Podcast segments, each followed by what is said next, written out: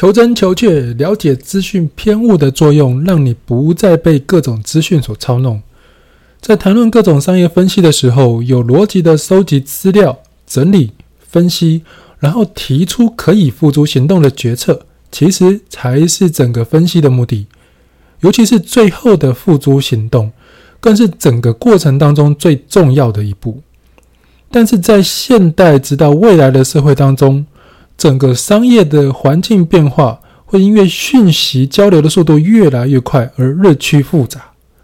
因此我们必须要有一套可以在脑袋里建立起完整商业资讯的思维架构，才能够在这个生活速度越来越快、资讯越来越庞杂的世界当中，不会被各种真假讯息给淹没。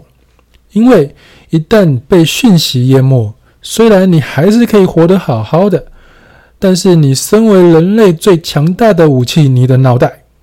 将成为懂得如何操弄情报的人他手上的玩物了。在商业策略的建构法当中，我将整个商业世界切分为四大阶层，分别是世界、产业、企业与个人。每一个阶层都环环相扣，互相影响。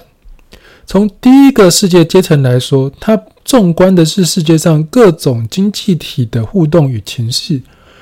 包含总体经济、关键趋势、产业力量与市场力量。它包含了跨国与区域性的市场，还有各产业的先进技术、文化变迁、货币汇率、原物料变化等等的。这是世界阶层。而另第二个产业阶层，它涵盖的是你所属的产业以及上下游产业，甚至横向的产业，各种角色之间它的互动与情势，这包括了顾客、竞争者、共利者与供应商。每种角色会在不同的情况之下互相切换，也就是说，你的竞争者有可能是你的顾客，或者是你的供应商。在不同情况下，它会扮演着不同的角色。这是第二个产业阶层。那第三个企业阶层，它所指的是你本身所处的企业当中各个单位与流程之间的互动与情势，包含了顾客关系、营运流程、组织的资源以及领导阶层的组成。那也就是包含了横轴的第一线的业务单位，直到最后端的资源单位，以及纵轴的最高阶层领导者，以及到最下面最基层的执行人员，这一整个阶层会形成一个在企业当中由各种角色所组成的方格矩阵。这是第三个企业阶层。第四个个人阶层，它意味着你自身对于商业价值的贡献，包含你的能力、热情、你的贡献与价值。而这四个方向其实也分别组成了先天与后天的财富，也就是你的才能与天赋，还有为了特定工作所养成的技能，以及你自我在工作上面的定位和你在该产业与气味当中的价值，而这些则同整形成你对自身天职的认知。好，其实看到这四个阶层这么多东西，所以你应该很清楚，如果要把这四大阶层的关系跟策略发展方式，在这个 broadcast 当中一口气讲完，我想绝大多数的人看到这里，应该就会想要把这个 broadcast 给关掉了。啊，所以我不打算干这种傻事。好，今天这个 broadcast 当中，我只是想谈谈，在这四大阶层当中，当我们收集情报进行分析的时候。这不同的阶层里面，最常会碰到哪些谬误与偏误？而这些谬误其实经常都是被别人所操弄的，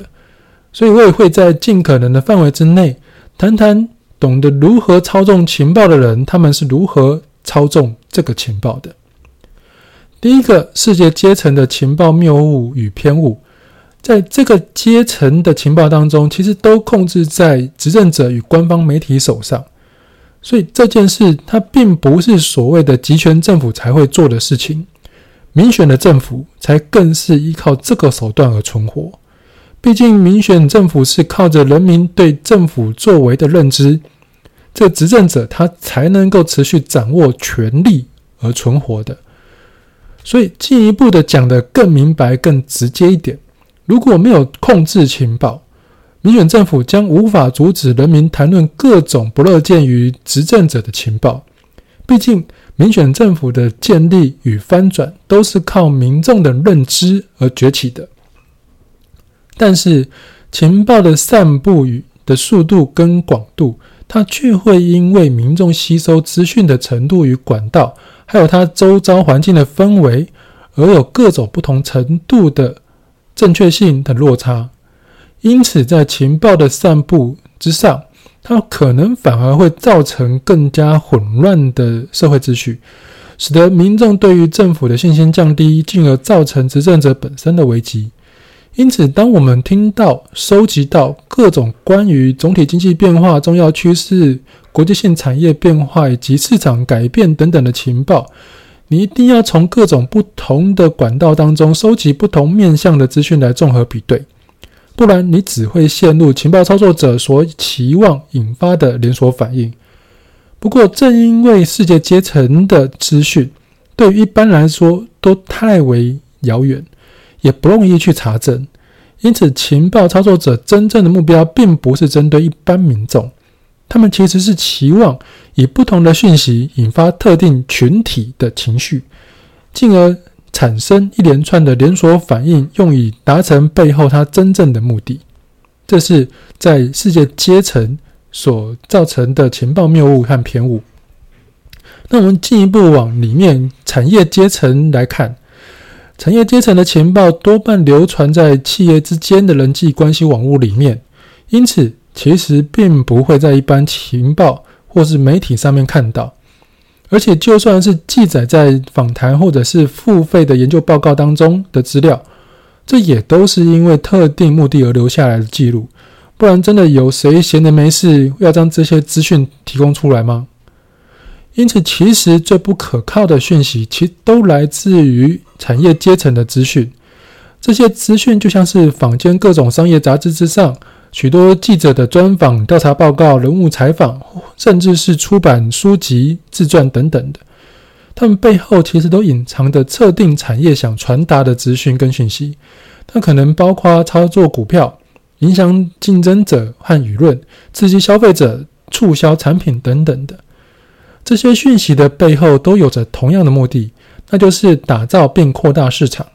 简称叫做造势。哦，这个建造的造，市场的市，它背后的目的跟股市上面的造势一样，它都是为了要扩大收益而进行的行动。因此，在看各种商业杂志的资讯的时候，请记得你所看的每一字每一句。都是既得利益者画出的一块大饼，或是想告诉你这块大饼已经吃光了。他们的目的就在于想要吸引资金、人才投入该企业，或者是打造护城河传递啊，这里已经没有黄金可以挖了的讯息，进而让潜在的竞争者知难而退。而只有在你认清楚这些资讯背后他所想达成的目的之后，你才能够客观地发现你所想。找到的资讯，这是第二个产业阶层的情报谬误与偏误。那么第三个企业阶层的情报谬误与偏误呢？它在绝大的绝大多数的企业当中，情报的掌控者几乎都是属于领导阶层。那即使是有一些关键情报掌握在手上的基层人员，他手上拥有的资讯，其实大多数都属于片段而且零散的。但是在企业当中，其实最有趣也最百看不腻的事，就是掌握这些关键情报之前，基层人员多半都会觉得，诶，我自己掌握了全局哦，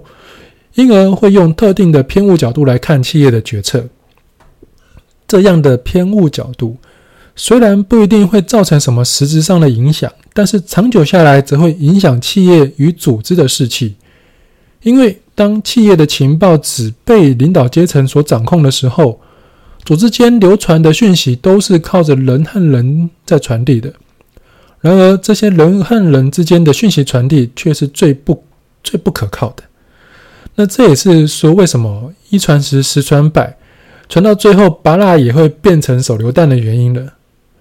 因此，无论在企业当中你听到什么讯息，请一定都要记得，这些所有的讯息大概有一半以上都是偏误的。因此，我们一定要不断的往更深的地方挖掘，你要找出关键人，确认讯息，再找下一个关键人，不断的循环，直到我们找到产生这个资讯的那个资料，而不是那个人为止。但是这样就结束了吗？不，要知道。企业阶层的情报操作者，就像集权组织的领导者一样，几乎都是为了稳固自身的权位而分享资讯、散布情报的。因此，你千万不要只凭同事、上级的几句话，你就匆忙的下决策执行工作。你而是要在尽可能情况之下，找出资讯的源头，确认资讯的正确性与目的，尤其是那个目的，你才能够。尽可能的做出正确的决策与行动，那这个是在企业阶层的情报谬误与偏误。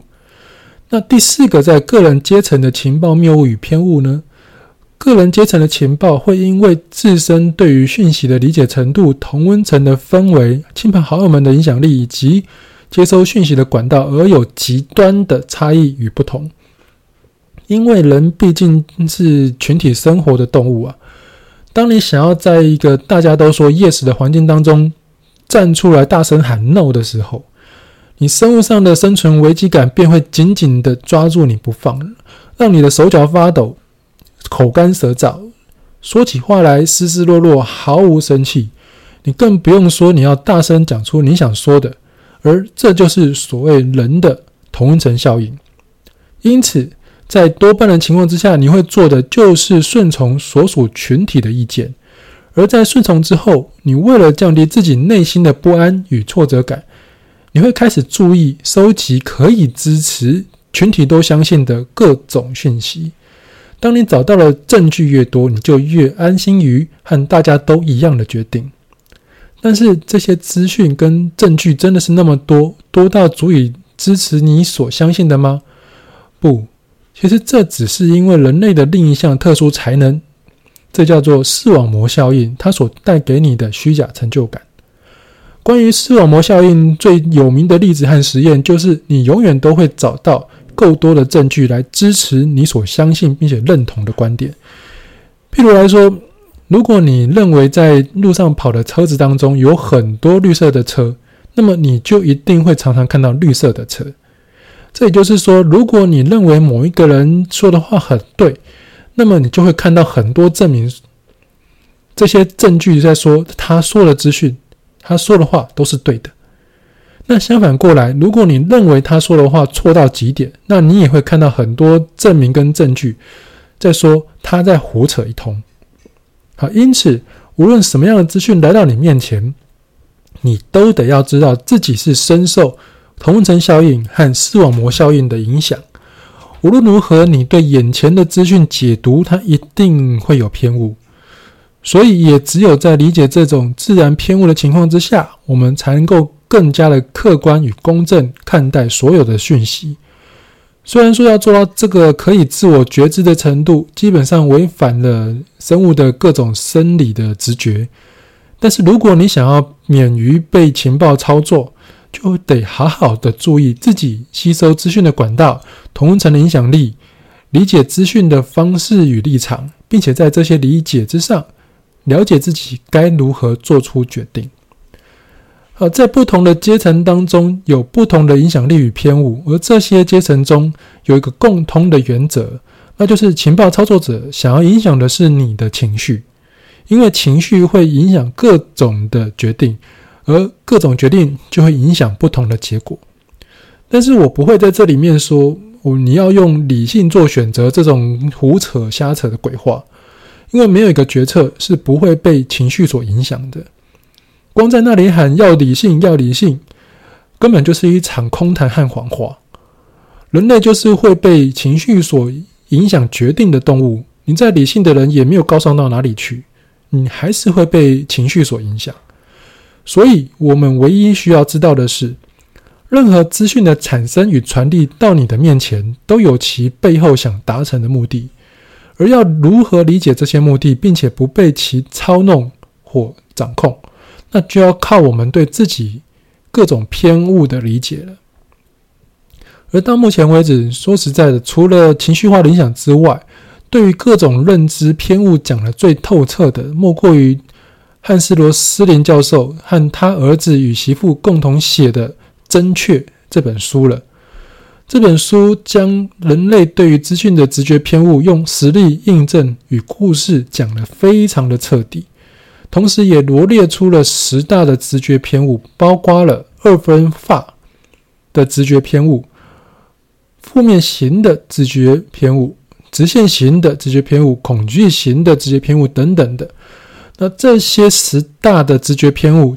它这些偏误都是情报操作者期望我们去犯下的错误。